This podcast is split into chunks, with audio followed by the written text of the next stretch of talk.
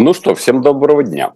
Не может не радовать, э, что день весеннего равноденствия, он же Навруз, пришелся на такой замечательный... Ну, то есть у нас сегодня совместилось все. И день весеннего равноденствия, и, соответственно, Навруз, и а, дорогой а, друг Си приехал, а вот даже, можно сказать, улетит, видимо, сегодня же, судя по всему, потому что мы с вами выходим в то время, когда а, дорогой друг Си и дорогой друг э, Владимир не вышли с официальными умозаключениями. Поэтому сейчас традиционно, пока мы делаем это все в преддверии на базе а, предварительных каких-то данных, которые с вами можем оценить э, нашу с вами встречу, я традиционно делаю короткое вступление, а после этого отвечаю на ваши вопросы. А, безусловно, очередной респект Алексею Степаненко за то, что он подобрал эти вопросы. А, не могу не поблагодарить тех э, подписчиков, которые уже на Потапенко прямом, то бишь помните, что идет на живом гвозде на Потапенко прямом, порадовали четверговыми, как говорится, подношениями. Это было очень-очень-очень мило.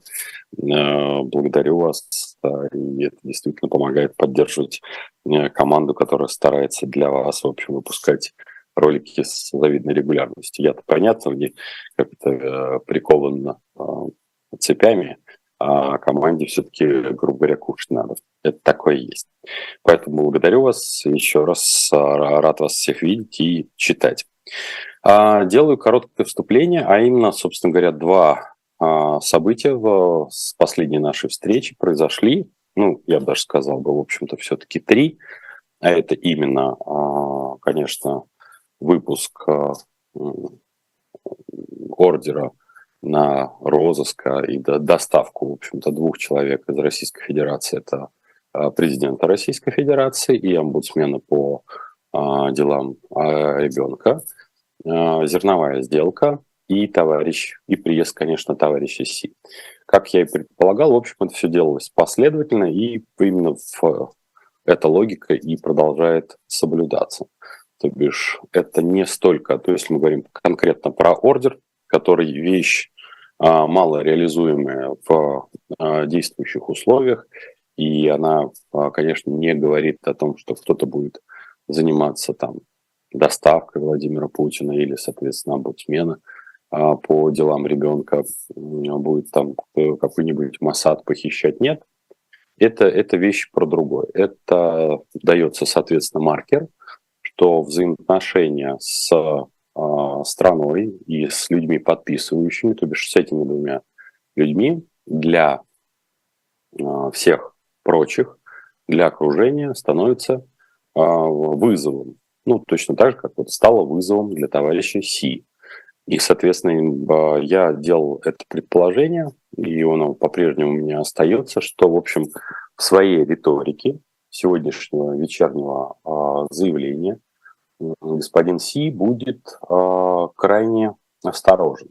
Ну, вообще, в целом, конечно, это свойство э, китайской э, философии. Тут э, говорить про дипломатию я бы не стал. Э, стараться играть на длинных, как говорится, э, промежутках. И в данном случае мы тоже с вами это в наших беседах и встречах обсуждали, что для того, чтобы рассуждать о том, как действуют китайцы, нужно два основных трактата, на мой взгляд. Это книга перемен и, соответственно, искусство войны. Мне кажется, что вот это такие базовые принципы. Ну и, конечно, помнить третий, третью вещь, которую я не устаю повторять, что в китайском языке нет а, слова «нет». Извините за тавтологию, оно звучит скорее как «не да». И это очень и очень важно.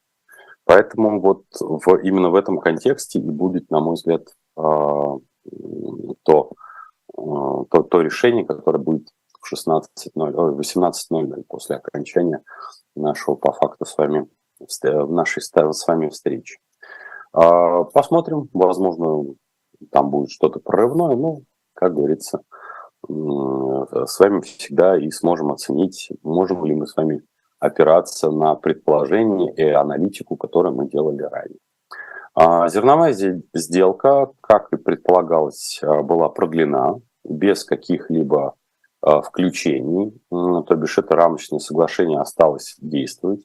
Ни одна из сторон, несмотря на достаточно жесткую риторику до, а мы с вами прошлую неделю как раз и обсуждали, что же делает Турция, когда сначала отказывается там пропускать, потом какие-то санкционные товары, потом разрешает эти санкционные товары пропускать, при этом вроде как под давлением Штатов не обслуживает теперь российские самолеты. Ну вот этот предмет торга, в общем, привел пока к тому, что сделка продлена, пролонгирована на тех же условиях, на которых она есть.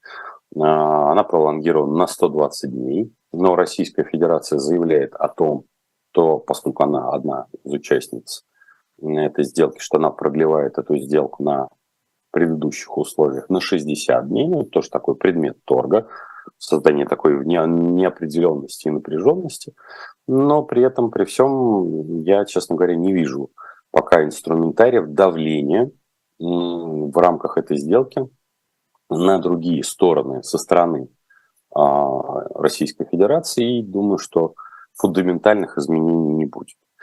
А, в конечном итоге все будет определяться с товарищем Си. И, конечно, вектор китаизации, который многократно мы с вами а, в наших беседах обсуждали, он, как говорится, у нас с вами на марше.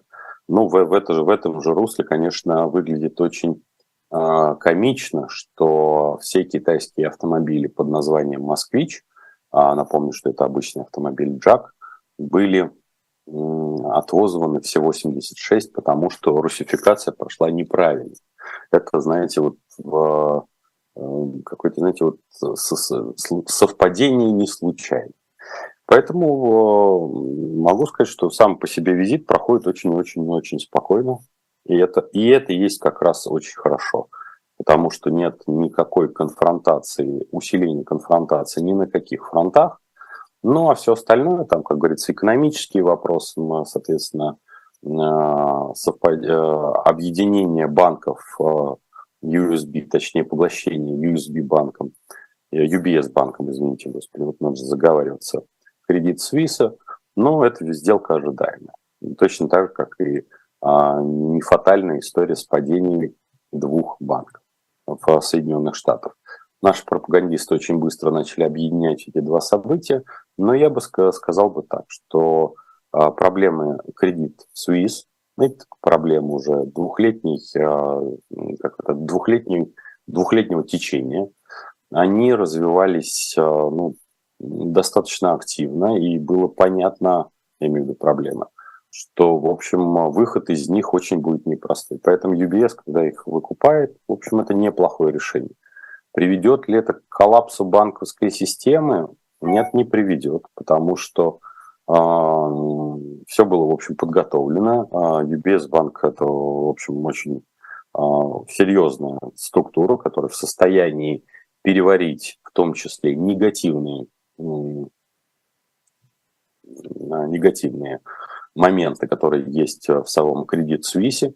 Да, будет э, проведена определенная санация, но на, в целом на банковскую систему я бы не сказал, бы, чтобы это повлияло.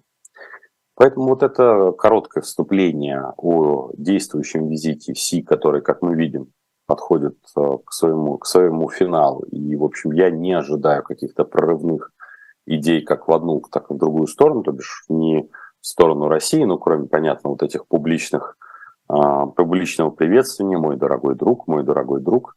А, в общем, это из разряда, ну, не надо обольщаться, что когда китайцы говорят про мой дорогой друг, это не означает, что вы правда стали каким-то там другом.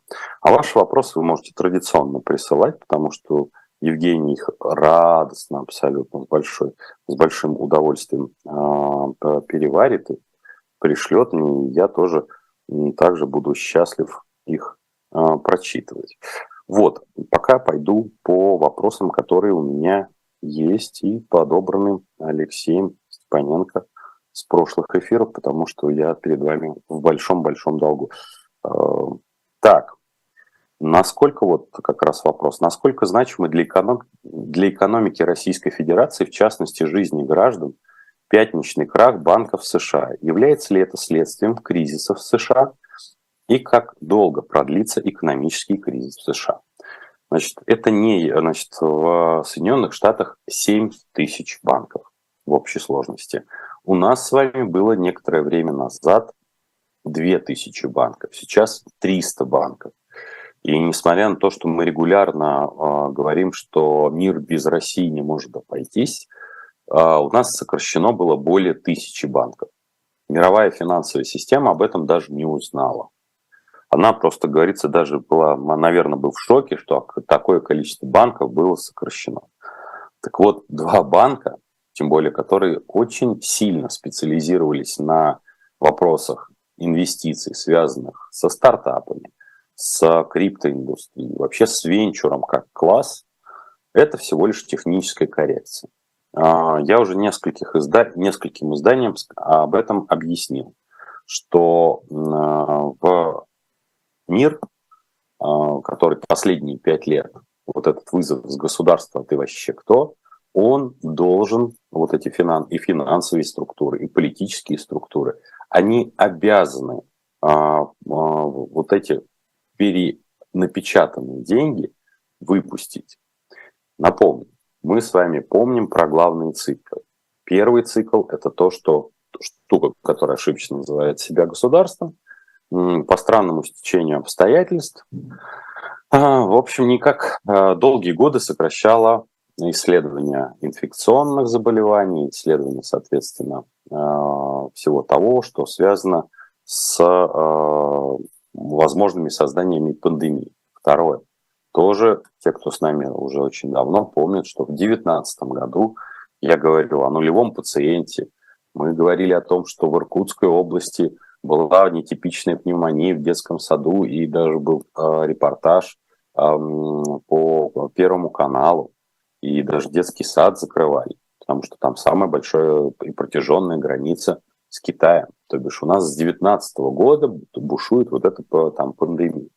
Но вторым этапом, почему я делаю такое длинное вступление, было, что штука, которая ошибочно называет себя государством, отреагировала единственным, как ей показалось, возможным способом. Закрыла, сделала жесточайшие локдауны, это относится ко всем странам мира, и эти локдауны, в общем, не показали никакой особой эффективности. Потому что сначала надо было, э, грубо говоря, правильно работать с медициной. Ну и следующее последствие – это, естественно, печать необеспеченных денег. Почему я вынужден вот эти все цепочки вам проводить и напоминать?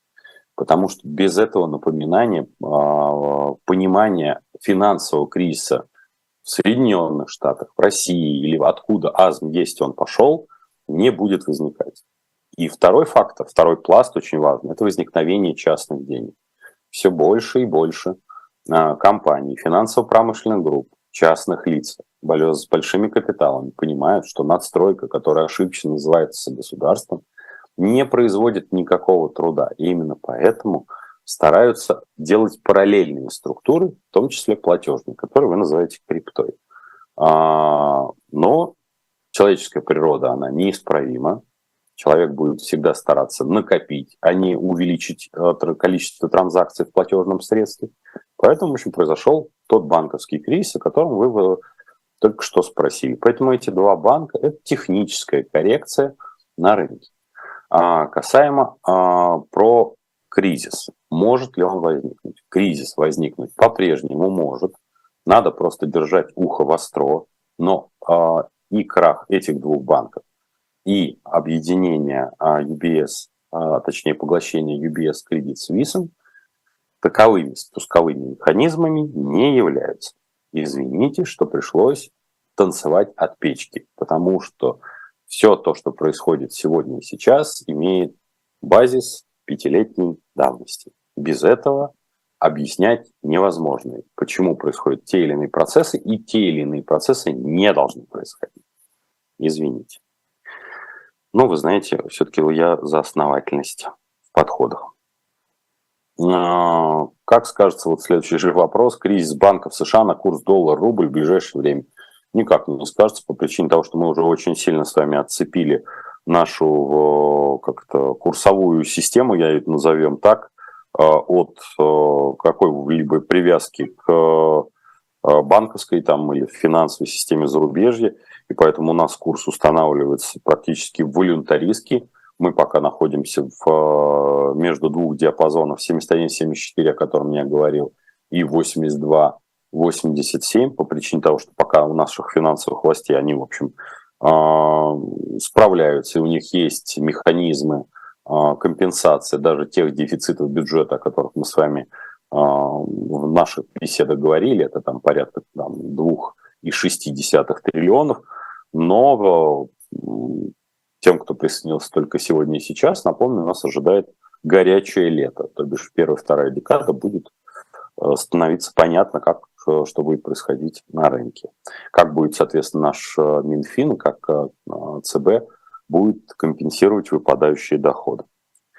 А, Дмитрий, каковы перспективы, по вашему мнению, в вагоно-ремонтном комплексе? Будет ли падать спрос на перевозки грузовыми вагонами? Ну, тут я разделил бы вопрос. Я, к сожалению, не знаю вагоно-ремонтный комплекс, поскольку он, наверное, каким-то отдельно, поскольку этот вопрос прислан заранее. Все, что касается про перевозки грузовыми вагонами, я не вижу ни малейших на сегодняшний день а, шансов, что а, будут каким-то образом падать, а, соответственно, сами по себе грузоперевозки, поэтому все по-прежнему хорошо с грузоперевозками. Так что можете абсолютно не мучиться, в, если вы работаете на вагонно-ремонтном заводе, Трансип загружен, суммы, которые берутся за а, перевозку, растут, по-моему, чуть ли не ежеквартально, если не ежемесячно. Поэтому с работой у вас все будет хорошо. И подвижной состав, подвижного состава по-прежнему как не хватало, так не хватает.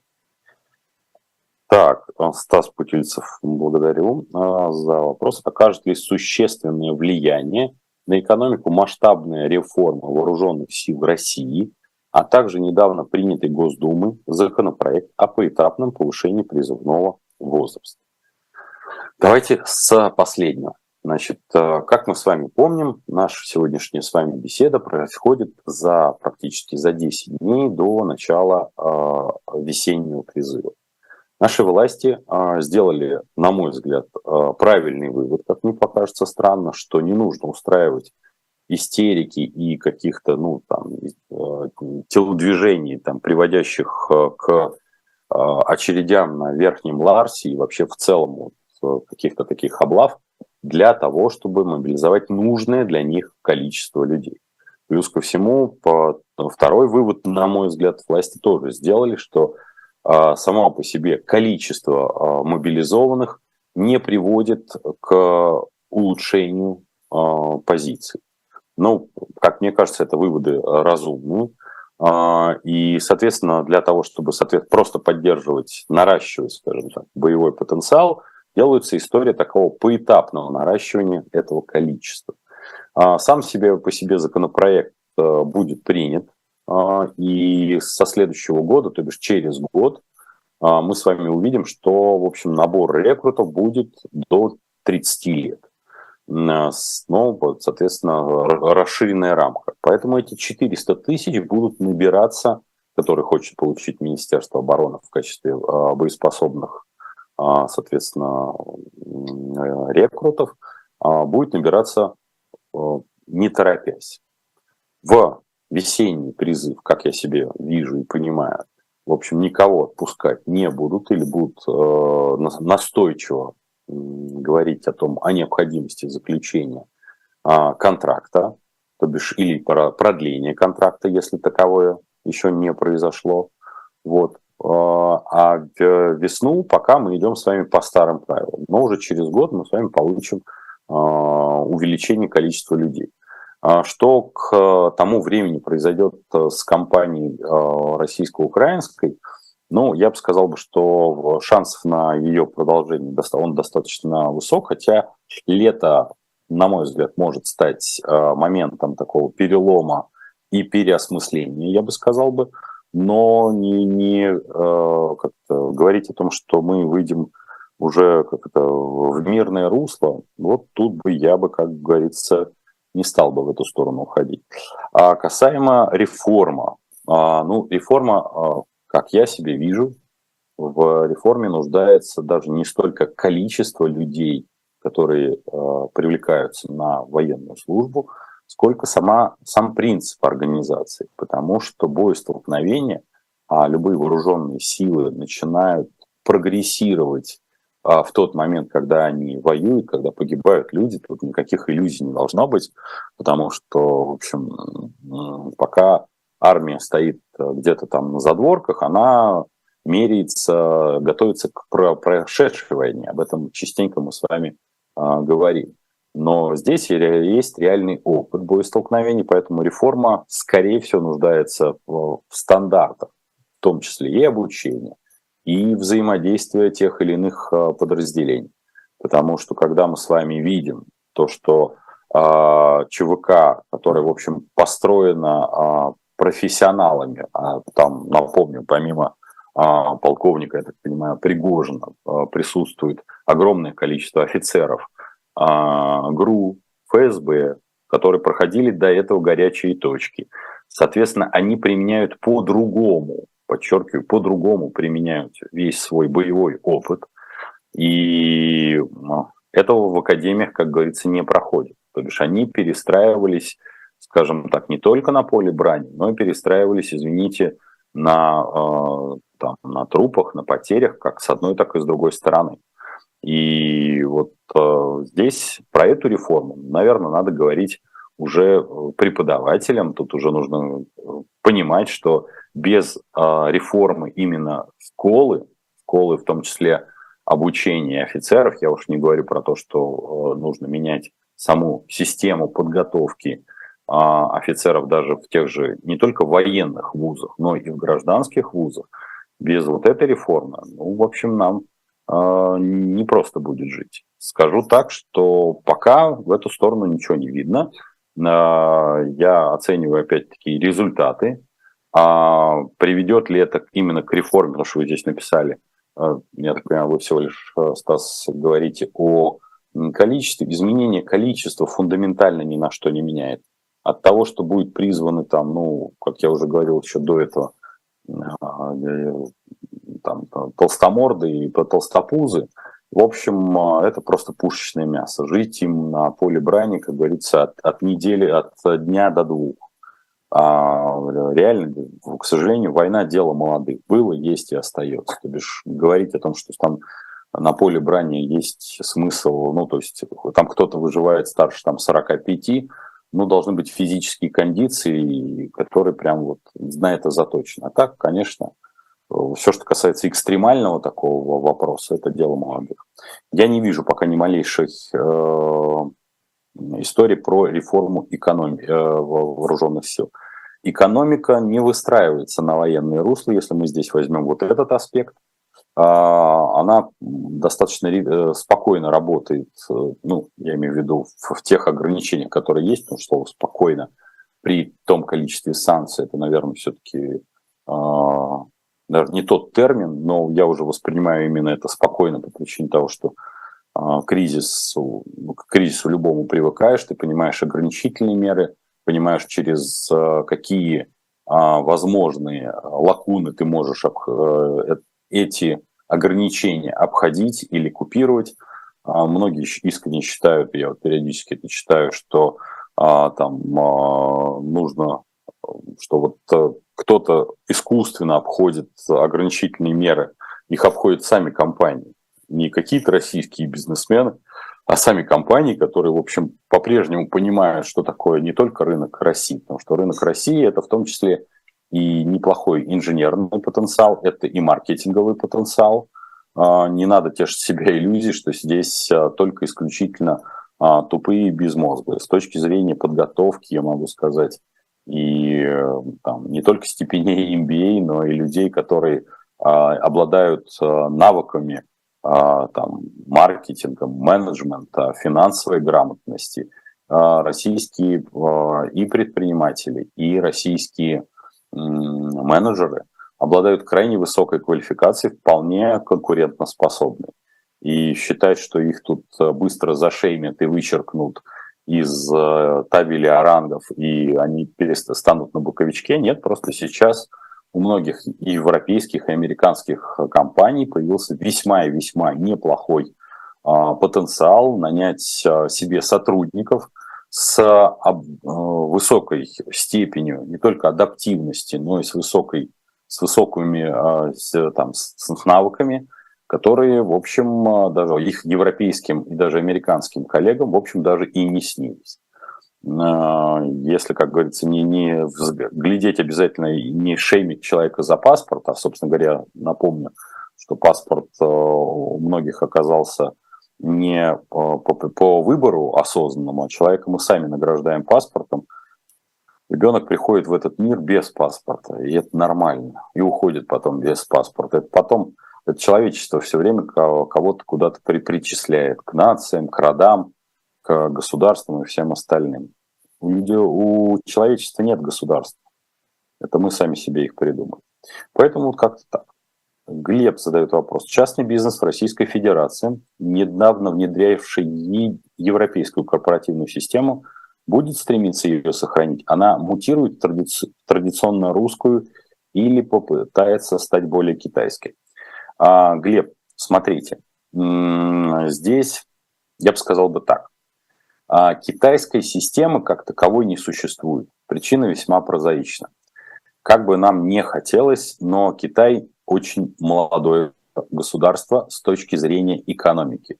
А я частенько в своих встречах, ну вот у меня будет встреча, например, в четверг э, в Кирове, я э, своим коллегам рассказывал о э, Шаньжи, например, 95 -го года.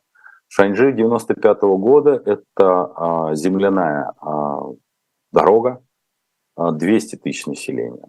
Грязно очень, ну, то есть это очень неприглядный город. Сейчас Шаньжи это 15-миллионный мегаполис с, в общем, по сравнению с которым, в общем, Москва-Сити с небоскребами. А, Москва-Сити всегда выглядит, знаете, для человека, который хоть раз видел а, реальные небоскребы, это всегда выглядит очень комично. Я уж не говорю, если вы когда-нибудь будете тоже в Дубае, то вы увидите, а, в общем, мелочь вот Москва-Сити – и с электричкой, ходящей со скоростью 600 км в час. Ой, извините, 300 км в час. А, значит, э, все, что касается школы, в том числе и корпоративной. Корпоративная школа в Китае, она в том числе и европейская, и американская. То есть у них не, нет какой-то особой своей школы. Они же, в общем, больше, э, по большей части копиисты.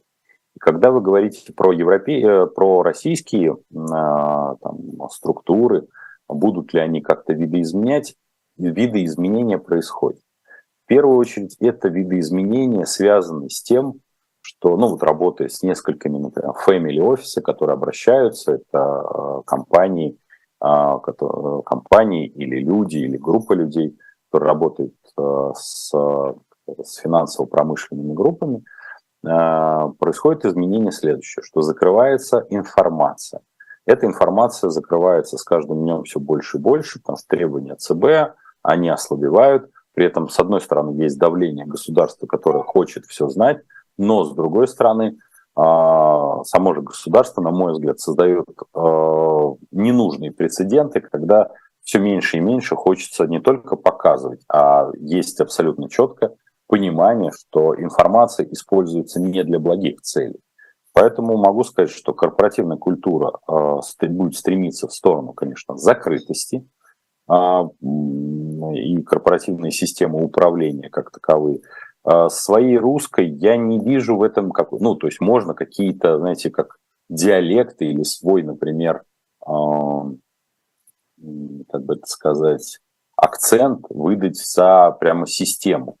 Я не вижу в этом необходимости. Все-таки э, для того, чтобы возникла своя русская какая-то корпоративная система управления или российская, для этого должно быть существенно большее количество корпораций. У нас, у нас их не очень много. Знаете, в связи с тем, что у нас всего там с вами 110, как мы считается, семей, управляющие Российской Федерацией, но они настолько, э, напомню, там они распределены минимум там между 11-15 отраслями, то бишь в каждой отрасли присутствует такое небольшое количество э, разноформатных э, компаний, то вывести даже просто статистически российскую систему – иллюзорность. А присоединяться к китайской – ну, потому что даже э, логика принятия решений другая. Скорее мы сохраним, мы все-таки европейская э, цивилизация, как бы кому не хотелось. А, недавно узнал, что у АСВ долг 380 миллиардов перед Центральным банком. Насколько это критично для выплат по счетам? Можете коротко рассказать о структуре активов АСВ? Оп, а, значит, последний вопрос я готов осветить на наших посиделках, которые пройдут э, надеюсь, 30 марта, в мой день рождения, мне исполнится 53, с Яном Мартом, хотя мы вроде как собирались а, именно поэтому разделить 1 числа в день дурака, сделать э, там легкую у нас битву. Но вот про структуру АСВ, пожалуйста, перезадайте этот вопрос. Потому что структуру АСВ я, как это, я не президент Российской Федерации, несмотря на то, что я в наушниках, мне сейчас ее быстро не скинуть. Я ее внимательно посмотрю. Я вам про долг могу только рассказать. Уж простите, Сергей, не обладаю такими знаниями, изображать из себя все знайку не буду. А, значит, касаемо, критично ли это для выплат по счетам. Это не критично для выплат по счетам, потому что ОАСВ по факту, в общем, и изначально является структурой, которая а, принадлежит государственной машине, и поэтому здесь рассчитывать там, и переживать из-за того, что в случае возникновения кризиса на банковском рынке э, или на банковском, как говорится, э, соответственно, в, на, на банковском вот этой, на банковской истории, то в, вполне э, выплатить они все это смогут. Э, поэтому я бы сказал бы так, не переживайте, с деньгами с вашими все будет хорошо. Как вы думаете, как в Российской Федерации изменится рынок труда в перспективе 3-5 лет? Уменьшится ли число частных бизнесов? Все будет работать на ВПК? Нет, не будет все работать на ВПК, потому что, опять-таки, ВПК сам по себе продукт э, минусовый, то есть он не перепродается. Он э, производится для того, чтобы уничтожать э, там какую-то территорию, либо врага как такового, и сам по себе, и вторая его задача – это, в общем, защитить а, или снизить потери живой силы, поэтому здесь нету как это прибыли физически, это всегда убытки. ВПК – это всегда убыток, он не, несмотря на то, что он у нас даже включается иногда в, а, в, в ВПП, ВП, да, ВПК включается в ВВП, есть э, три буквы совпадающие, но при этом, при всем, могу сказать, что нет. А частный бизнес сокращаться будет по другой причине. Частный бизнес вообще сокращается там, где сокращается потребление. И спусковым механизмом для нас с вами а, является это все-таки падение реально располагаемых доходов. Они а, по-прежнему проседают, это 11 лет уже мы с вами наблюдаем. И вот это и сокращает малый и средний бизнес. Безусловным вкладом является в сокращение малого и среднего бизнеса это в том числе и отъезд э, достаточно большого количества э, высокопрофессиональных э, сотрудников, владельцев микробизнеса или там среднего бизнеса, связанного не только со сферой IT. Потому что вот это такая эффект домино, когда ты понимаешь, что, в общем, у тебя падает средний чек, а мы его видим в рознице, у тебя падают продажи, ну, там многие оценивают, что, например, там в рознице падение продаж от 7 до 11 процентов. Много это или мало? Вроде бы цифра там, ну, не 30, не 50. Согласитесь, что вроде как бы немного. Но на самом деле это приводит к, к эффекту домино в следующих итерациях. Соответственно, сокращается логистика. Сокращается логистика, это приводит к тому, что вы видите эту цену на в товаре, она начинает расти. Потому что что такое? Вы везете меньше э, меньший объем того или иного товара. А перевозка-то как она стоила, так и стоит. Поэтому скажу так, нет, э, частный бизнес, конечно, будет проседать, но все на ВПК работать не будут. Поэтому ключевым вопросом является реально располагаемые доходы.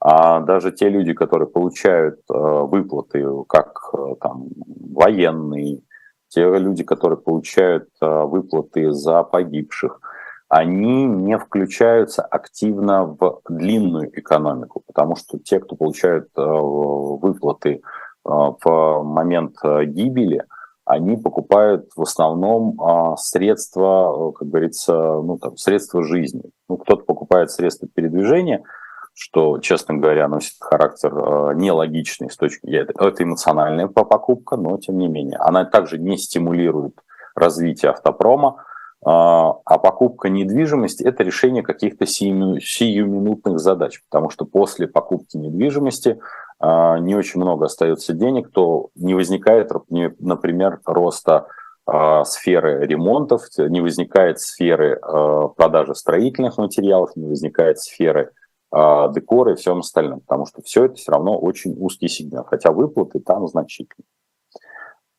Скажите, насколько введение цифрового рубля может повлиять на инфляцию в стране? А, Вольф, а, несколько, наверное, несколько эфиров назад я говорил, а что такое цифровой рубль. Сама логика цифрового рубля – это прослеживаемость, полная прослеживаемость тех или иных транзакций. В чем разница между безналичным рублем, когда вы перегоняете а, в общем, эти, эти деньги а, и для того, чтобы, например, свести а, от момента возникновения труда и этого трудового рубля до момента, там, не знаю, там, через год, вот эту цепочку проследить невозможно, потому что это, это по сути дела, вот рубль, вы, даже безналичный рубль, это вы выливаете в озеро, из этого озера черпается, и история, как говорится, вот чей, чей там вот эта молекула вот этой воды в данную секунду невозможно. У цифрового рубля принципиально другая логика. От момента его возникновения, я это частенько приводил пример, что как только у вас возникает, возникает этот рубль, там происходит на этой бумажке, ну, если бы, бы сказать, все транзакции за всю ее жизнь. То есть можно а, отследить от и до. Я не вижу, что это а, никоим методом а, является влиянием никоим методом не применяется к слову инфляция. Просто поймите правильно. А, цифровой рубль и инфляция никак не пересекаются. Разогнать этим инфляцию невозможно. Метода такого нет. На ваш взгляд, получится ли у российских нефтегазовых компаний развернуть потоки на восток в тех же объемах, которые шли в Европу? Если нет, за счет чего пополнять бюджет?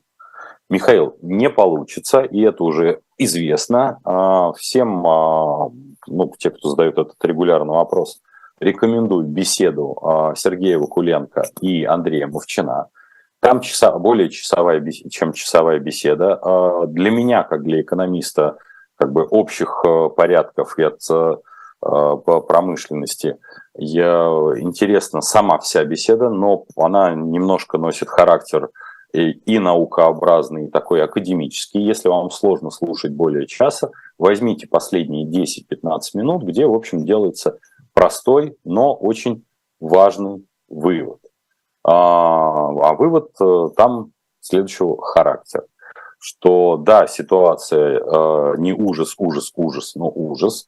Ситуация э, перешла на 25% падения, произошло.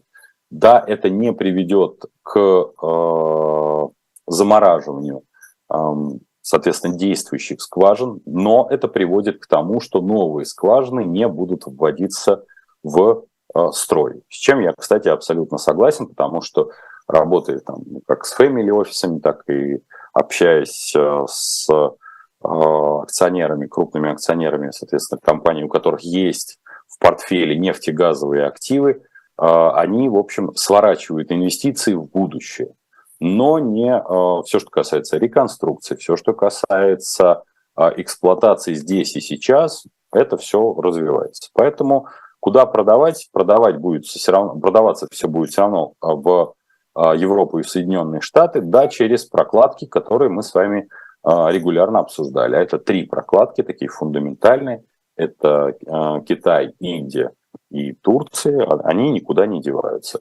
А бюджет, конечно, сейчас страдает, а, но он как страдает? Просто все эти, э, там есть еще одни прокладки, прокладки в виде появившего, возникшего огромного количества юридических лиц, на которые оформлены там, соответственно, эти танкера появились, э, были закуплены, были закуплены э, ряд э, там, программного обеспечения, которое сопровождает вот эту всю перекачку.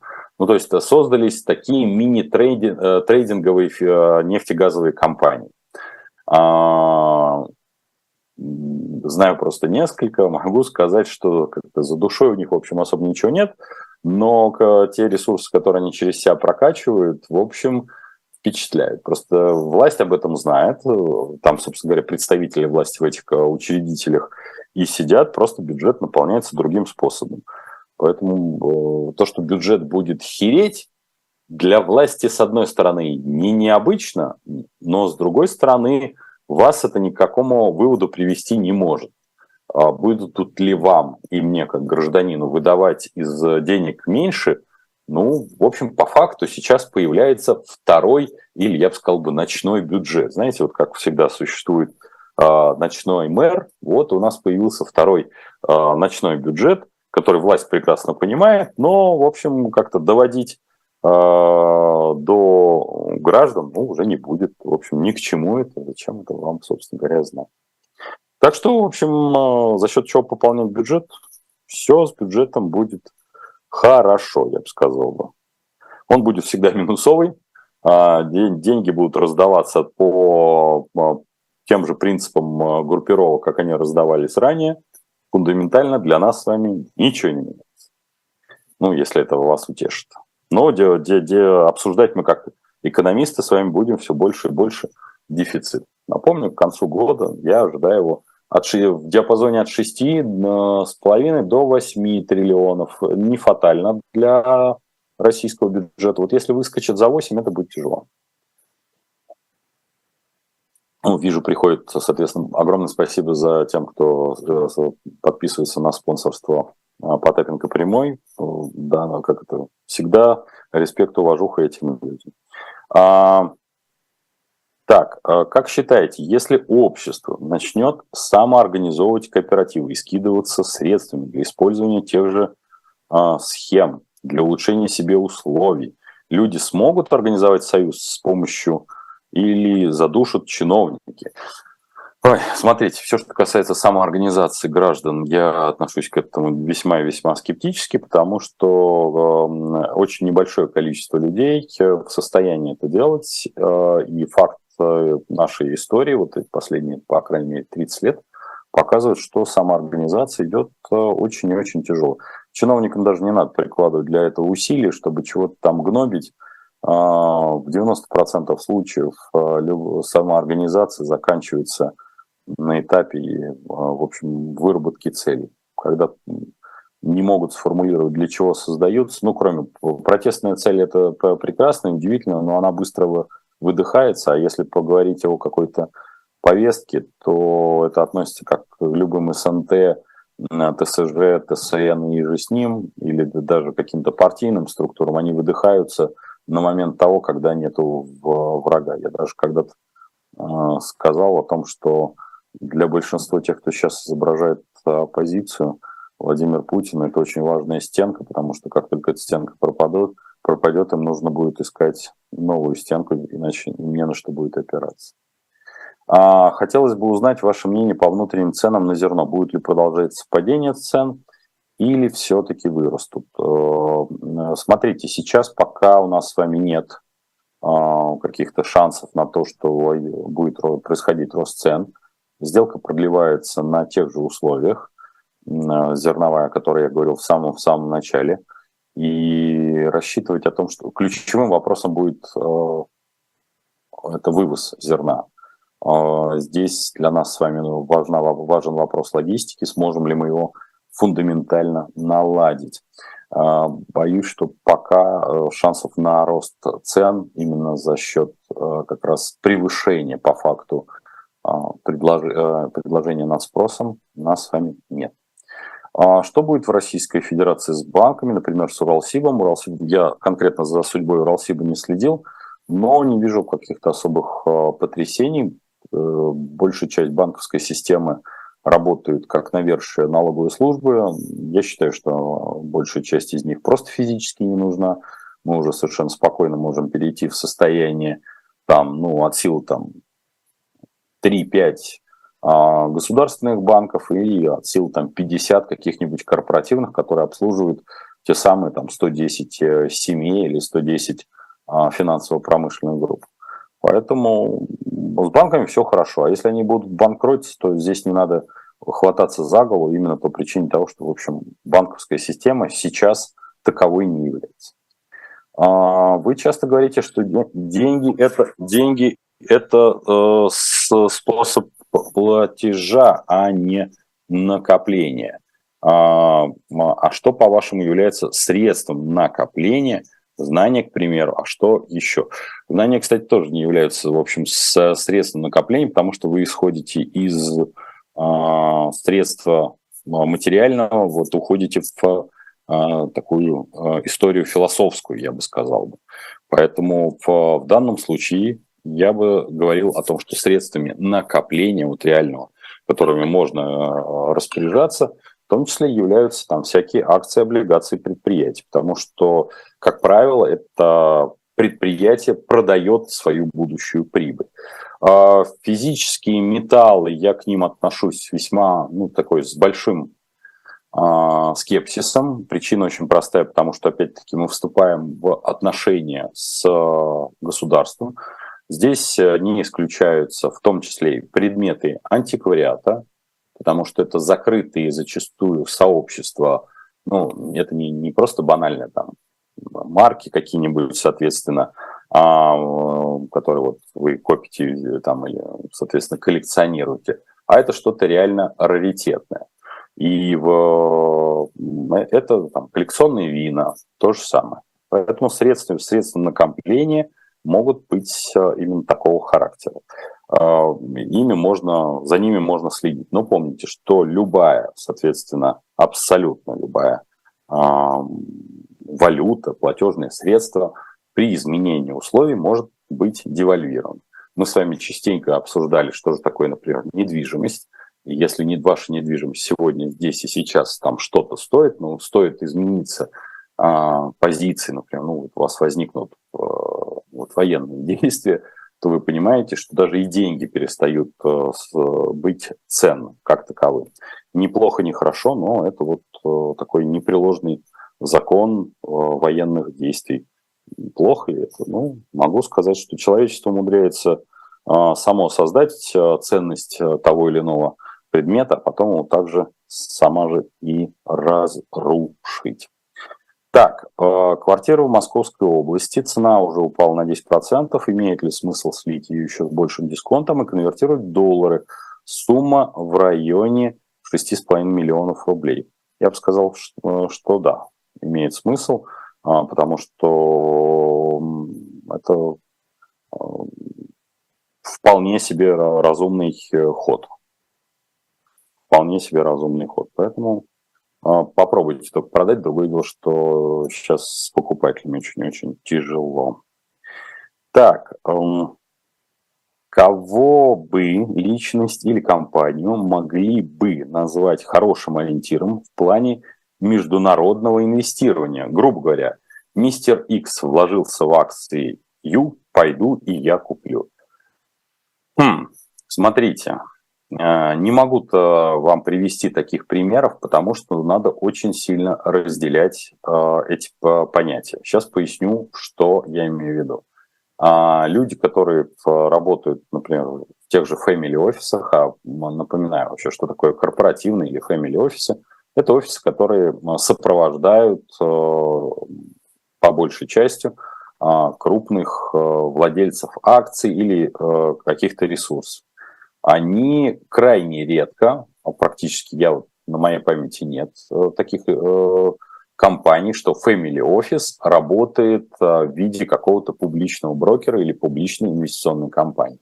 Обычно эту компанию вы даже, ну, я скажу честно, вы ее просто не знаете. У нее нету, это другая стратегия. Они обслуживают очень небольшое количество денег. Есть другие как говорится, а, другие инвестиционные или финансовые советники, которые делают показательные, соответственно, выступления, делают лекции, рассказывают вам о, методах работы на рынках. И там, где составляют а, те или иные пакеты. А, там, пакеты акций, пакеты э, входа там, в ту или иную франшизу. Это все звенья одной цепи, потому что каждый из инвестиционных компаний, каждая из инвестиционных компаний, она, соответственно, по-своему формулирует ту стратегию заработка на рынке. И там можно было бы кого-то рассматривать, но здесь все-таки надо разделить. Я разделяю это очень четко. Я не слежу за публичными инвестиционными компаниями ну, как так пристально. Каждая из них, особенно сейчас в Российской Федерации, называть компании инвестиционными, ну, это некий какой-то достаточно большой вызов, потому что даже вот те, кто следит за нашими беседами достаточно давно, знают, что у меня есть один из проектов, который мы реализуем на территории Российской Федерации, Казахстана, Дубая – и мы привлекаем туда средства, но, а, ну, это понятно, средства это не миллион долларов, и не 2 миллиона, и не 5, это сумма там а, существенно, как говорится, это для людей, с, именно как раз для таких family офисов, но даже инвестиционные компании, которые были публично хоть как-то представлены, я могу сказать, что мы офер никому даже не рассылали, и презентацию не, не рассылали, потому что сама по себе, даже не вопрос того, что идеология вот этого бартерного а, цифрового, скажем так, перемещения товаров и услуг а, для них может показаться не в их портфеле, но большая часть инвестиционных компаний сейчас решают задачу собственного выживания, и у них не про свободные деньги.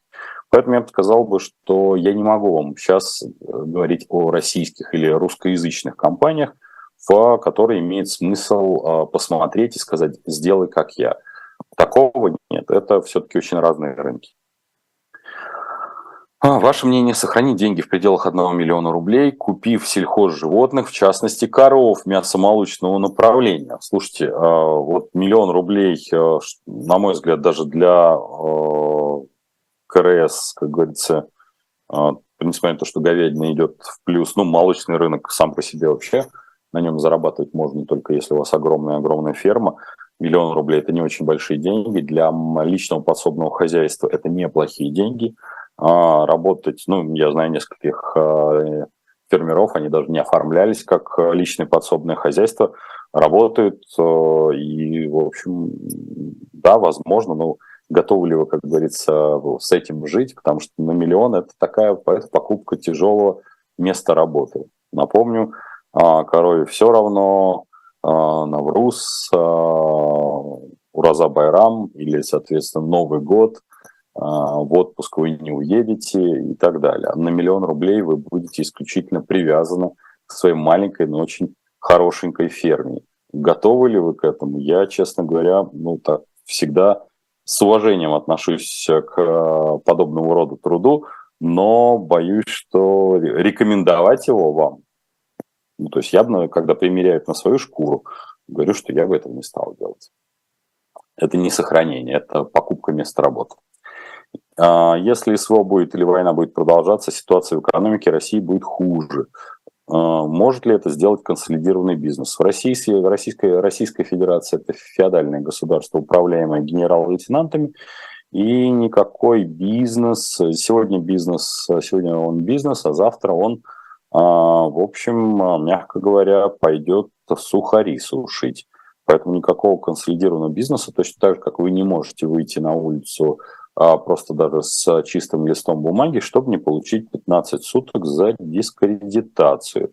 А это чистый лист бумаги. Если вы думаете, что правило там, для какого-то бизнеса, ну, попросту говоря, там будет завтра другой бизнесмен, завтра будет там какой-нибудь лейтенант запаса. Вы чего?